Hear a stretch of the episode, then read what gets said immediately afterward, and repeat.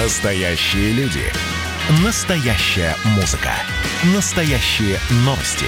Радио «Комсомольская правда». Радио про настоящее.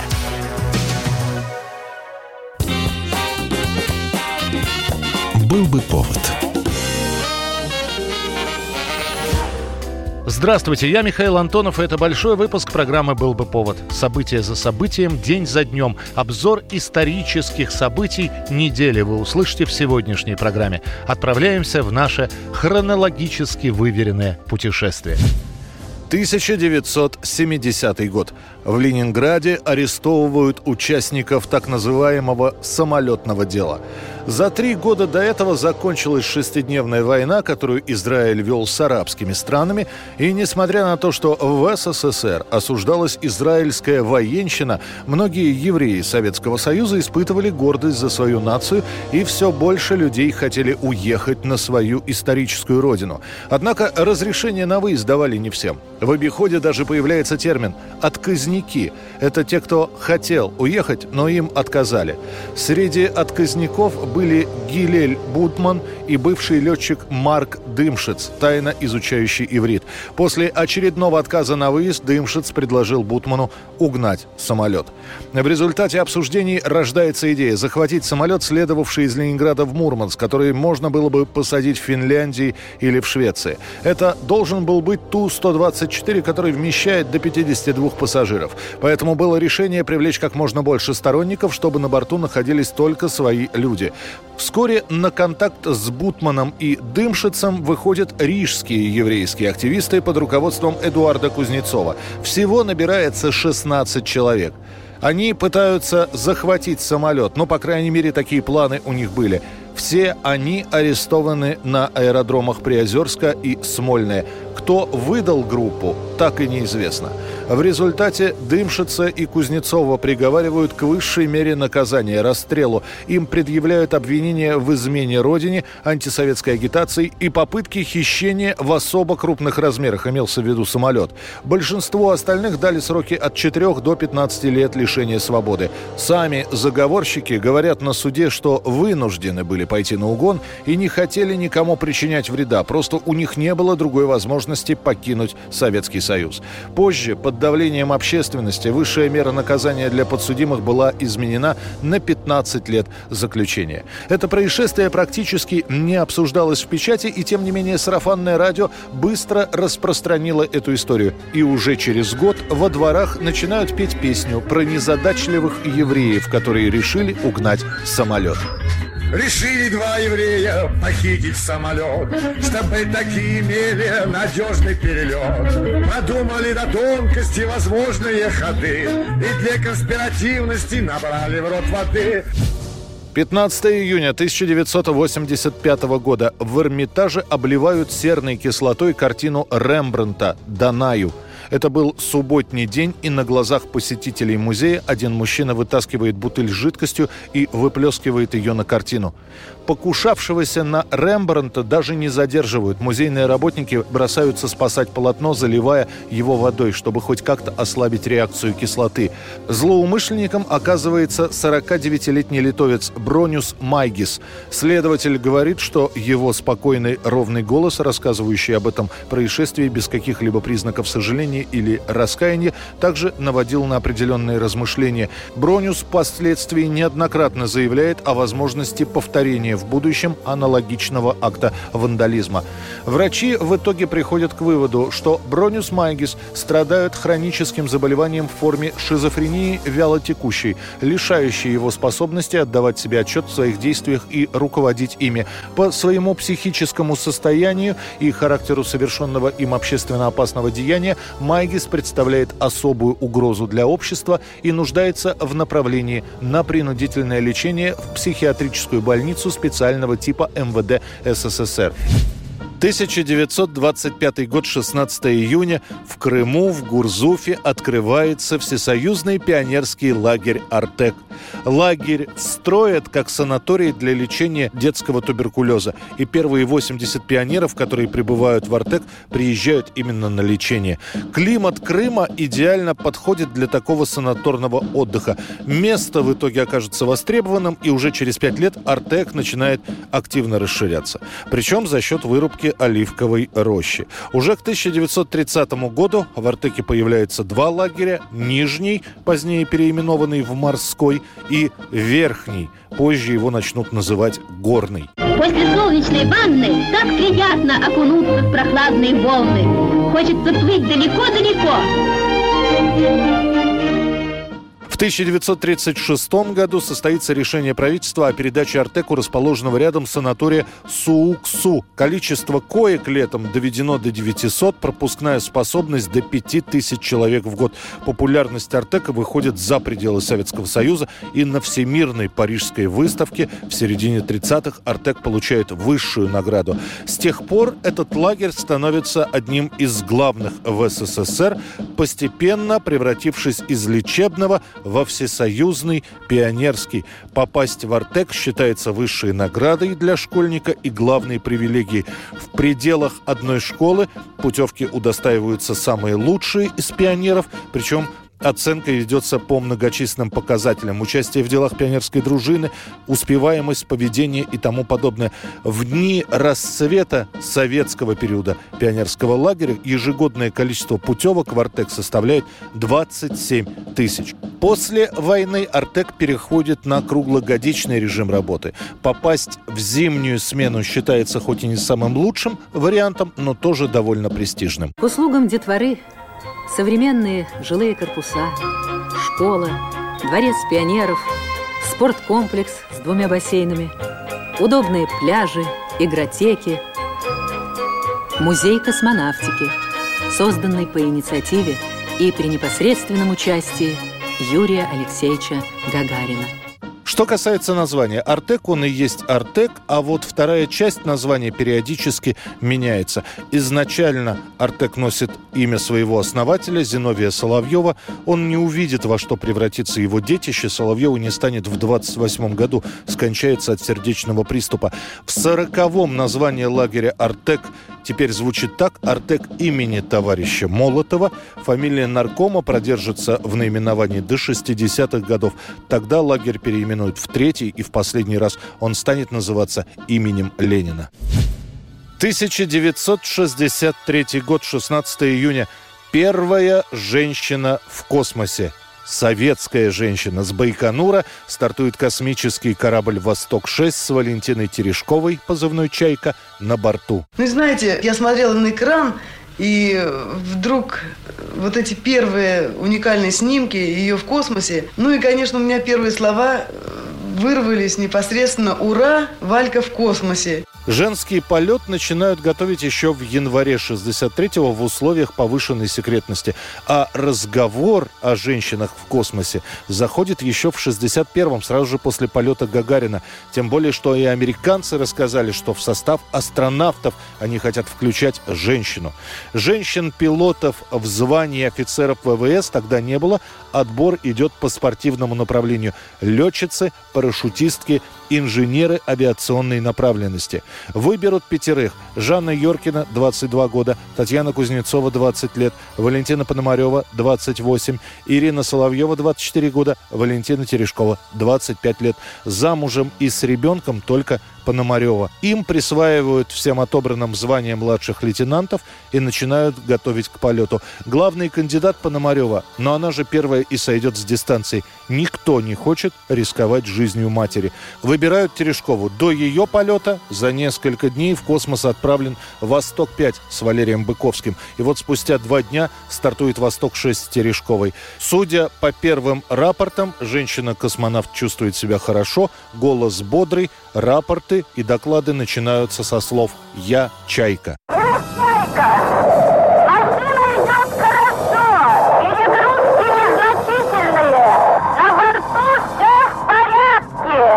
А вот после начнутся проблемы. Эксперты скажут, что через несколько первых часов полета переговоры с наземными станциями связи ведутся вяло. Терешкова резко ограничивает свои движения, сидит почти неподвижно. У нее явно отмечаются сдвиги в состоянии здоровья вегетативного характера. Тем не менее, Валентина Терешкова проведет трое суток в космосе и благополучно приземлится в Алтайском крае. Вторая женщина-космонавт Светлана Савицкая окажется на орбите лишь 19 лет спустя. Это лишь малая часть того, что происходило в разные годы. Продолжим через несколько минут. Был бы повод.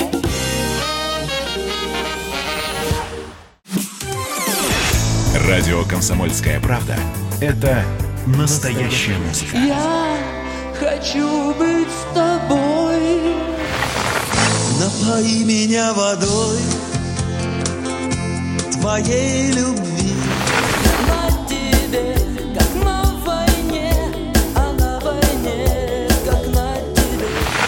Настоящие эмоции Это то, о чем я, в принципе, мечтал всю свою сознательную жизнь. и настоящие люди. Мы ведь не просто вот придумали и пошли на полюс. Мы к этой цели своей, ну, лет 10 готовились, шли. Радио «Комсомольская правда». Живи настоящим. Был бы повод. Мы продолжаем рассказ о событиях, которые уже стали историей. Они происходили в разные годы, в разных странах, но оказали довольно большое влияние. 1820 год, 17 июня. 21-летний Александр Пушкин впервые прибывает на Кавказ.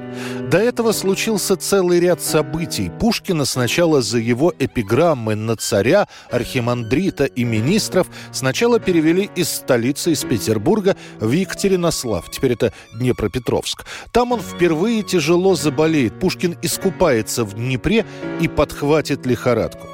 В это же время через город проезжает прославленный герой Отечественной войны 1812 года генерал от кавалерии Николай Николаевич Раевский со своими детьми, один из которых приятельствовал с Пушкиным. Сын и уговорит отца взять измотанного болезнью поэта с собой на Кавказ, на минеральные воды. В середине июля путешественники отправятся в Кисловодск, где поселятся в офицерских домах. Богатырскую воду нарзан они пьют из устроенного в 13 году колодца Мясниковского сруба, первого по времени колодца минеральной воды. Нарзанные ванны принимают неподалеку, где вода подогревается раскаленными пушечными ядрами. Несмотря на всю дикость природы Кисловодска, Пушкин восхищен. Именно здесь у него рождается замысел поэмы «Кавказский пленник». В одни печальные разлуки Мои задумчивые звуки Напоминали мне Кавказ, Где пасмурный Бешту, пустынник величавый, Аулов и полей властитель пятиглавый, Был новый для меня Парнас. Около месяца продлится путешествие Александра Сергеевича по Кавказу, после чего Пушкин отправится к месту своего предписания в Кишинев.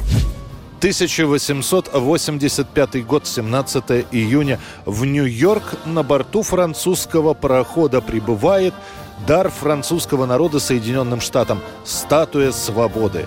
Свое нынешнее имя статуя получит чуть позже. Изначально она называется «Свобода, несущая свет миру», а в ее создании принимает участие небезызвестный Густав Эйфель. Статуя прибывает в США в разобранном виде. На ее транспортировку из Франции понадобится целых 214 ящиков. Таким образом, проходит почти 20 лет с того самого дня, как один из главных европейских критиков рабства, юрист Эдуард де Лабуле, предложил в знак дружбы между странами преподнести Америке подарок. Предложение это было встречено с воодушевлением. Скульптор Фредерик Агюст Бартольди даже совершил путешествие в США, чтобы присмотреть место для будущего памятника, а после начинаются работы по созданию статуи свободы. Каркас для статуи как раз и делает Эйфель. И вот труды в самом разгаре, как неожиданно заканчиваются деньги. Выделять дополнительные средства не хочет ни США, ни Франция.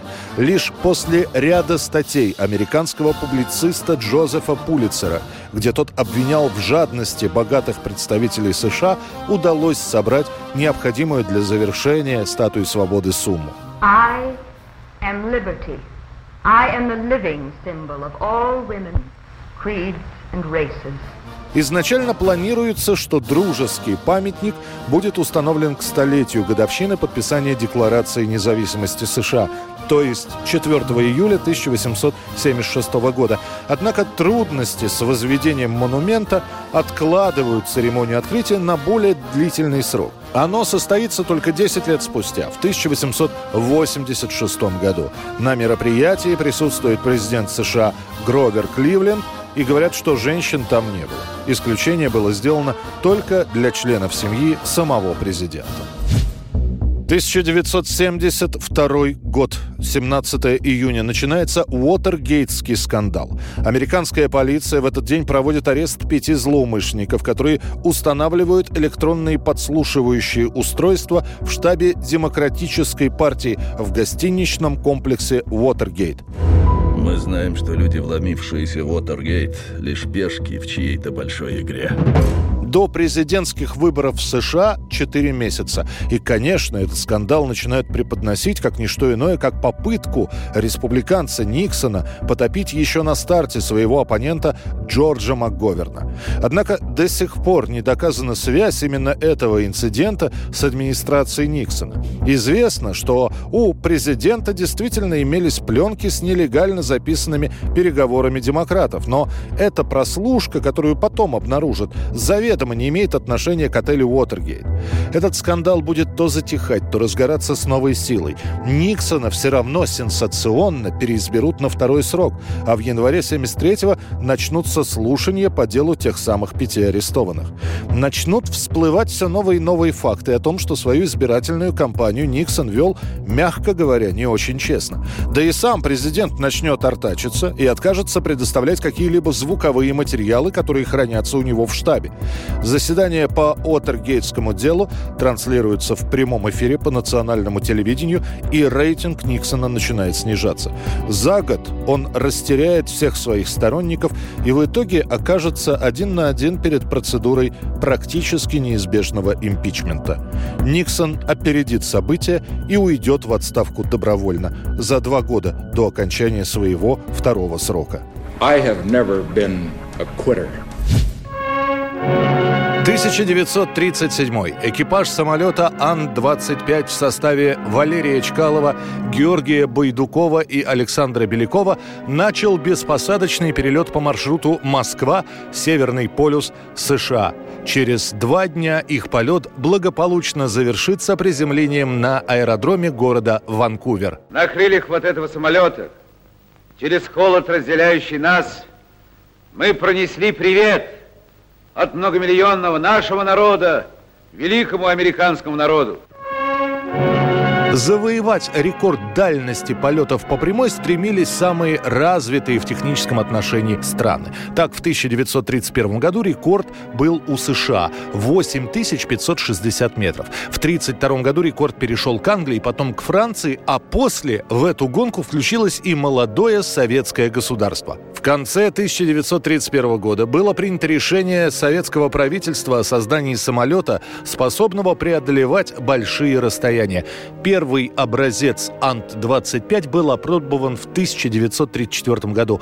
После, в августе 1935-го, летчики Ливаневский, Байдуков и штурман Левченко предприняли попытку перелета на Анти-25 по маршруту Москва-Северный полюс Сан-Франциско. Но летчиков постигла неудача. Неисправность в маслопроводе заставила их вернуться назад. В итоге к полету решено было привлечь Валерия Чкалова. 18 июня в 4 часа 5 минут по московскому времени Чкалов поднимает тяжело нагруженную машину с бетонной дорожки Щелковского аэродрома, и самолет берет курс на север. Это был полный трудностей перелет. То текло масло из трубки маслопровода, то замерзала вода в системе охлаждения. Но самой опасной неприятностью было обледенение самолета, его крыльев и винта и нехватка кислорода рода. Это все уже грозило катастрофой. Полет был все-таки завершен 20 числа 1937 года в американском городе Ванкувер. Экипаж находился в воздухе без посадки 63 часа и покрыл расстояние более 9 тысяч километров. За осуществление этого перелета Валерий Чкалов и члены его экипажа были награждены орденом Красного Знамени. Аэродром запрашивает, какой музыкой встречать победителей.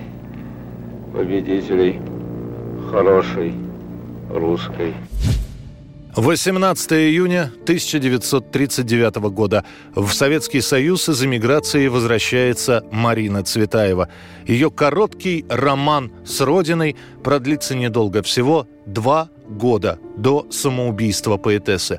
Она, может быть, и не вернулась бы, если бы не муж Сергей Эфрон, который оказался замешан в истории с убийством. Оказывается, Эфрон был сотрудником НКВД, и после этого случая, после случая с убийством, ему пришлось вернуться в Советский Союз. Учитывая, что до этих событий в СССР отправилась 16-летняя дочь Цветаевой, Ариадна, можно сказать, что судьба самой Марины была предрешена. Радость от соединения семьи длилась недолго. В августе 39-го арестовывают и отправляют в лагерь Ариадну. В октябре мужа Сергея Цветаева скиталась с часто болеющим сыном сыном Георгием, которого она называла Муром. Марина стоит в очередях с передачами дочери и мужу. Чтобы прокормиться, она занимается переводами. Война застает Цветаеву за переводами Федерико Гарсии Лорки. Работа была прервана. 8 августа 1941 года Цветаева с сыном уезжает на пароходе в эвакуацию. 18-го прибывает в городок Елабуга на Каме. В Чистополе, где в основном находятся эвакуированные литераторы, Цветаева получает согласие на прописку и оставляет заявление, фактически свою последнюю прижизненную записку. В совет Литфонда прошу принять меня на работу в качестве судомойки в открывающуюся столовую Литфонда 26 августа 1941 года. А 31 числа Марина Цветаева покончит жизнь самоубийством. Мужа ее расстреляют, ее любимый сынишка Мур погибнет на войне в 44-м, а Ариадна, дочь, проведя несколько лет в лагерях, будет реабилитирована только в 1955-м. Путешествие по календарю продолжится через несколько минут. Впереди вас ждут войны и победы правителей и деятелей искусства. Эта программа «Был бы повод». «Был бы повод» Как дела, Россия? Ватсап-страна! Это то, что обсуждается и то, что волнует. Это ваши сообщения в прямом эфире, в том числе и голосовые. Каждый будний день с 11 до 15 часов с Михаилом Антоновым. Эфир открыт для всех. Включайтесь. Радио «Комсомольская правда». Радио про настоящее. Был бы повод. Люди, судьбы, истории, изобретений, трагические события. Мы собрали все самое интересное за неделю в программе «Был бы повод». 1829 год. Сэр Роберт Пиль основывает лондонскую столичную полицию. Министр внутренних дел, посмотрев на текущие дела в столице Англии, а в особенности на деятельность так называемых охотников на воров, решил, что люди, которые следят за порядком на лондонских улицах, все-таки должны, во-первых, быть легко узнаваемы, во-вторых, пользоваться и применять в отношении преступников утвержденные и установленные правила. До этого частная полиция, которая существовала в Лондоне, могла поймать вора, забрать у него похищенное и отпустить воришку в освояси. В другом случае преступника могли забить до смерти. Пиль лично напишет свод законов для полицейских, появление которых на лондонских улицах произведет легкий шок. Одетые в черную форму с высокими цилиндрами, вооруженные дубинками мужчины очень скоро получат прозвище «Бобби» в честь сокращенного имени сэра Пиля – а тот за 4 года до своей смерти успеет создать помимо уличной еще и уголовную полицию, а также отряды быстрого реагирования, которые задействовались на самых резонансных преступлениях. 1953 год, 19 июня. На электрическом стуле казнят супругов Розенберг. Этель и Юлиус признаются Верховным судом США в измене и шпионаже в пользу СССР. An electronics expert, he's accused with Julius Rosenberg, electrical engineer, of conspiring to give Russia vital secrets of the atom bomb. Казнь Розенбергов войдет в историю Соединенных Штатов как первая для гражданских лиц, обвиненных в шпионаже. Сначала, за три года до этого, в мае 50-го, был арестован некий Гарри Голд, много лет работавший на советскую разведку в качестве связного. Голд назовет имя Дэвида Грингласа, который тоже якобы был советским связным. После серии допросов с физическим воздействием Гринглас признается, что в шпионаж его вовлекла родная сестра Этель и ее муж Юлиус. Супруги Розенберги будут арестованы. Их обвиняют в том, что именно они передали Советам секрет атомной бомбы. Однако Розенберги, в отличие от Голда и Грингласа, отказались признавать свою вину и заявили, что их арест является антикоммунистической и антисемитской провокацией. Следствие так и не найдет каких-либо существенных доказательств. Правда, это и не потребуется. Опираясь исключительно на свидетельские слова, суд приговорит Этель и Юлиуса к смертной казни, которую мог бы отменить президент США Труман, но тот уклонится, сказав, что срок его полномочий заканчивается. А сменивший Трумана на посту президента Эйзенхауэр утвердит приговор суда. The demonstrations continued, halted only by police roadblocks that kept the parade away from the prison grounds. With feeling running high, government officials were taking no chances on any untoward incidents. Сначала на электрическом стуле казнят Юлиуса Розенберга, после чего подойдут к его жене и дадут ей еще один шанс, чтобы спасти себя. Этель скажет свои последние слова «Мне не в чем признаваться, я ни в чем не виновата». Лишь после, спустя уже несколько лет, станет известно, что Юлиус Розенберг действительно сотрудничал с советской разведкой, но передавал ли он чертежи бомбы, так доказать и не удалось. 1937 год, 20 июня. Экипаж самолета Ант-25 завершил первый беспосадочный перелет по маршруту Москва-Северный полюс США. Все это ознаменовалось успешным приземлением на военном аэродроме города Ванкувер. Экипаж самолета Валерий Чкалов, Георгий Байдуков и Александр Беляков поприветствовали американцев. На крыльях вот этого самолета, через холод, разделяющий нас, мы пронесли привет от многомиллионного нашего народа великому американскому народу. В этом перелете трудностей было много. Да было фактически все. И обледенение машины, и кислородное голодание, и попытка добраться до Америки могла бы закончиться так же неудачно, как и история двухлетней давности 1935 года, когда Ливаневский, Байдуков и Левченко пытались добраться до Штатов через Северный полюс и чудом остались в живых, когда самолет вышел из строя, пришлось совершать жесткую посадку. Уже перед самым подлетом к США ВАНТ-25 выходит из строя система охлаждения. Пришлось срочно пересматривать планы и вместо запланированного приземления в Сан-Франциско подыскивать другое подходящее место. Посадку совершают на поле, имеющем только треть необходимой длины. Верхушки елей расчесывают брюхо самолета, зато Ан-25 смог остановиться без грубой помощи фермерского ограждения. Помогли закрылки. Понадобилось время, чтобы дождаться встречающих. Позже американским чиновникам и майору Полу Эбероузу из 31-й наблюдательной эскадрильи Чкалов передаст запечатанный барограф, который подтвердит беспосадочный перелет на 5288 миль. Мировой рекорд это расстояние не побьет, он так и останется за французами. Но само по себе, что русские на собственной машине добрались из Советов в США, сама мысль поражала. И в итоге наши летчики еще месяц проведут в Соединенных Штатах, где их будут встречать тосты, венки, цветы и тысячи фотографов. 20 июня 1948 год. Первый выход в телеэфир на телеканале CBS рекордсмена по продолжительности среди развлекательных программ.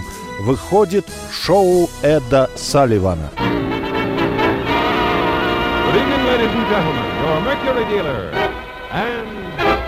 Your Lincoln dealer presents the Ed Sullivan Show, America's number one TV variety show, starring Ed Sullivan, nationally syndicated columnist of the New York Daily News. Интересно, что эта передача, которая чуть позже станет рекордсменом и по количеству просмотров, и по количеству зрителей, изначально категорически публике не понравилась. На CBS мешками начинают приходить письма с просьбой убрать ведущего. Критики писали. Он словно индеец около магазина сигар. Истукан с каменным лицом, будто только что прибывший с острова Пасхи. Он двигается как лунатик. Улыбается так, как будто съел лимон. И он с большим трудом строит предложение. Но, как ни странно, именно то, что Эд Салливан не был похож на других телевизионных ведущих и привлекало внимание. Да и само построение шоу было необычным. Эд Салливан в нем был не только ведущим, но и режиссером. И список приглашенных гостей он утверждает лично. В одной передаче он мог совместить варьете, атлетов, что-нибудь для детей и выступление новомодной группы. Ну а самое главное, шоу Эда Салливана прославилось как программа, в которой открываются таланты. Именно там впервые перед широкой публикой появляются Джеймс Дин, Элвис Пресли и миллионы американских зрителей смогли увидеть приехавших в Соединенные Штаты англичан из ливерпульской четверки группу «Битлз».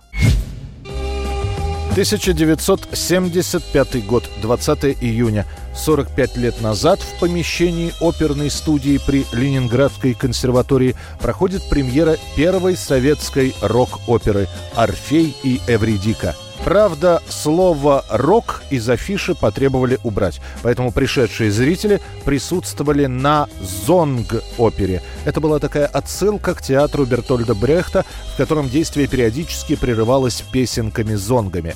Пишет Орфея и Эвридику 30-летний композитор Александр Журбин.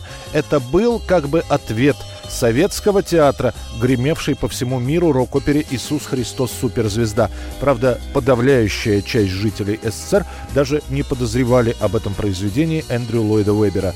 В качестве играющего состава на спектакль приглашается вокально-инструментальный ансамбль «Поющие сердца», а их вокалистка Ирина Понаровская исполняет главную партию Эвридики. За Орфея поет Альберт Асадулин. Моя любовь ко мне вернется Сердце мое к любимой рвется Как ни странно, советская цензура разрешает спектакль, эту постановку как бы чуждого по духу музыкального произведения. В итоге спектакль «Орфей и Эвредика» в постановке Марка Розовского будет сыгран более двух тысяч раз, а фирма «Мелодия» на следующий год выпустит «Орфея и Эвредику» на двух пластинках. 1987 год, 20 июня. Очень скромными заметками, всего в одной или в двух газетах сообщается, что скоропостижно скончался звезда фильмов 50-х годов Леонид Харитонов. Он ворвался на экран в образе Ивана Бровкина и так и не смог с этим образом расстаться. С вами, Бровкин, никто даже в разведку-то не пойдет. Не верит вам, товарищи. Ну что вам можно поручить? Какое боевое задание? В 50-х годах популярнее Харитонова нет никого, и он появляется в довольно большом количестве лент. Но уже в 60-х годах Харитонова зовут только на эпизодические роли. Каким-то образом спасал театр, но и там главных ролей по большому счету не было. И зрители, которые в 80-м придут смотреть фильм «Москва слезам не верит», аплодируют от души, когда в одном из эпизодов главные героини, придя на московский кинофестиваль, а действие происходит в 1958 году, видит Леонида Харитонова. И он, располневший, не похожий на себя молодого, но сыгравший самого себя, с лучезарной улыбкой пробегает по лестнице.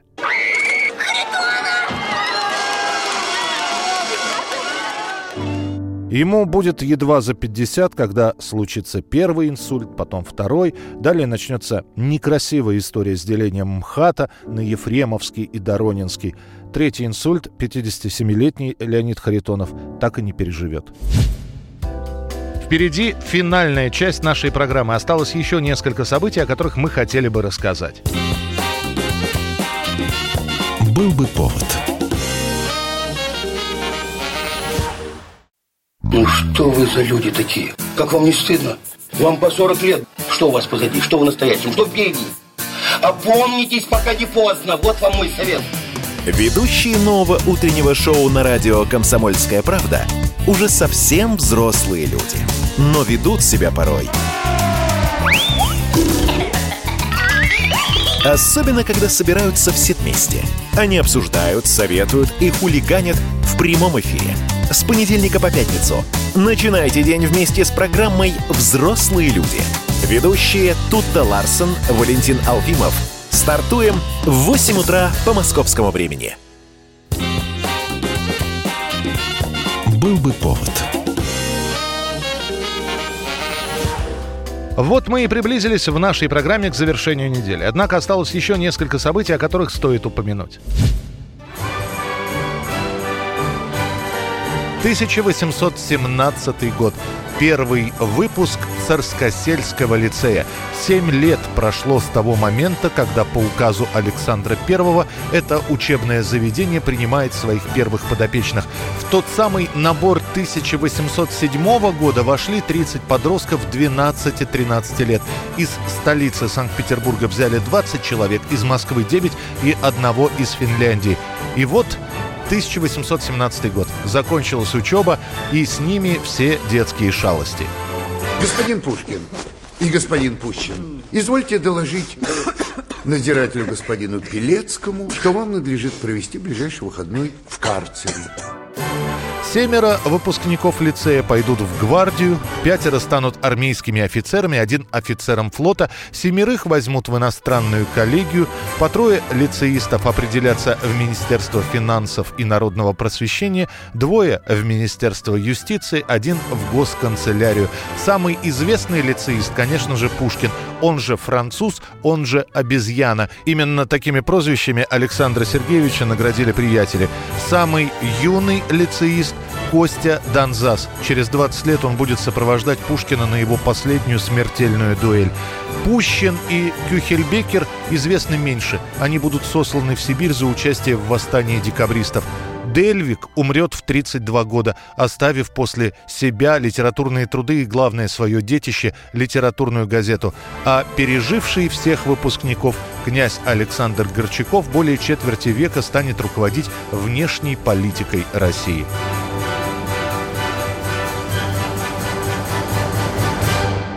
1948 год, 21 июня. Фирма грамзаписи Columbia Records выпускает на рынок долгоиграющие пластинки, на каждой стороне которых можно записать 23 минуты музыки. В 1930-х годах пластинки выпускались с одной композицией на одной стороне, и часто концерт одного исполнителя продавался комплектом пластинок по нескольку штук, обычно в картонных или реже в кожаных коробках, которые назывались альбомами. Теперь в музыкальной индустрии произошла настоящая революция. На смену прежним тяжелым и хрупким граммофонным пластинкам приходит носитель, на котором почти полчаса музыки. А если брать в расчет две стороны, вполне можно в домашних условиях послушать классическое произведение средних размеров. Now examined and found flawless, the records are polished and slipped into envelopes ready for packing and shipment. В СССР первые долгоиграющие пластинки выходят со скоростями вращения 78 и 33 оборота в минуту. Увеличение продолжительности первых было достигнуто за счет сужения дорожек, рассчитанных уже не на патефонную мембрану, а на легкий электрический звукосниматель. Но все равно время воспроизведения одной стороны не превышает 7 минут. Первая долгоиграющая пластинка на 23 минуты в Советском Союзе появится только в 1951 году. На ней будет сюита Чайковского. 1957 год. В США агентами ФБР арестован советский разведчик Рудольф Абель. 21 июня, 7 часов утра, номер 839 бруклинской гостиницы «Латам». Там живет художник Эмиль Роберт Гольдфус. Туда стучатся сотрудники ФБР. Открывшего хозяина номера они называют полковником и сразу объясняют, что подозревают его в шпионской деятельности. На первый вопрос об имени тот представляется Абель Рудольф Иванович. Въехавший нелегально в страну еще в 1948 году, Абель работал художником и фотографом в Бруклине. Причиной его ареста становится предательство связняка. Мне поручено защищать вас и никому другому. Скажу честно, вас хотят отправить на электрический стул. Понятно. И вы совсем не волнуетесь. А это поможет? В октябре 1957 года в Нью-Йорке начинается громкий судебный процесс. Рудольфу Абелю грозит смертная казнь или пожизненное заключение. В ходе разбирательства разведчик категорически отрицает принадлежность к советской разведке, отказывается сотрудничать со спецслужбами и через месяц ему выносится приговор 30 лет тюрьмы. Через пять лет после ареста, в феврале 1962 года, Рудольфа Абеля обменяют на сбитого над Советским Союзом пилота разведывательного самолета У-2 Фрэнсиса Пауэрса и одного американского студента. Как лейтенант Пауэрс. Он просто пилот. Он делал фотографии с высоты 20 километров, когда его самолет подбили. Люди в моей стране считают это открытым актом войны. Нам нужно слезть с этой карусели, сэр. Следующая ошибка наших стран может стать последней. После отдыха и лечения Рудольф Абель, чье настоящее имя было Вильям Генрихович Фишер, вернется к работе в Центральный аппарат разведки. Он принимает участие в подготовке молодых разведчиков-нелегалов, а на досуге рисует пейзажи. Абель умрет в возрасте 68 лет от рака легких в 1971 году. И музыкальное событие дня сегодняшнего – день рождения Виктора Цоя. За 28 лет своей жизни он успеет поработать кочегаром, записать 9 музыкальных альбомов, сняться в нескольких фильмах, создать свой неповторимый музыкальный стиль и стать кумиром поколения, которое помнит его до сих пор. Состоялся мой поезд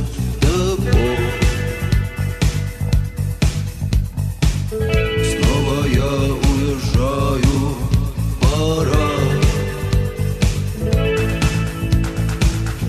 На пороге ветер заждался меня. На пороге осень моя сестра. После красно-желтых дней Начнется и кончится зима Горе ты мое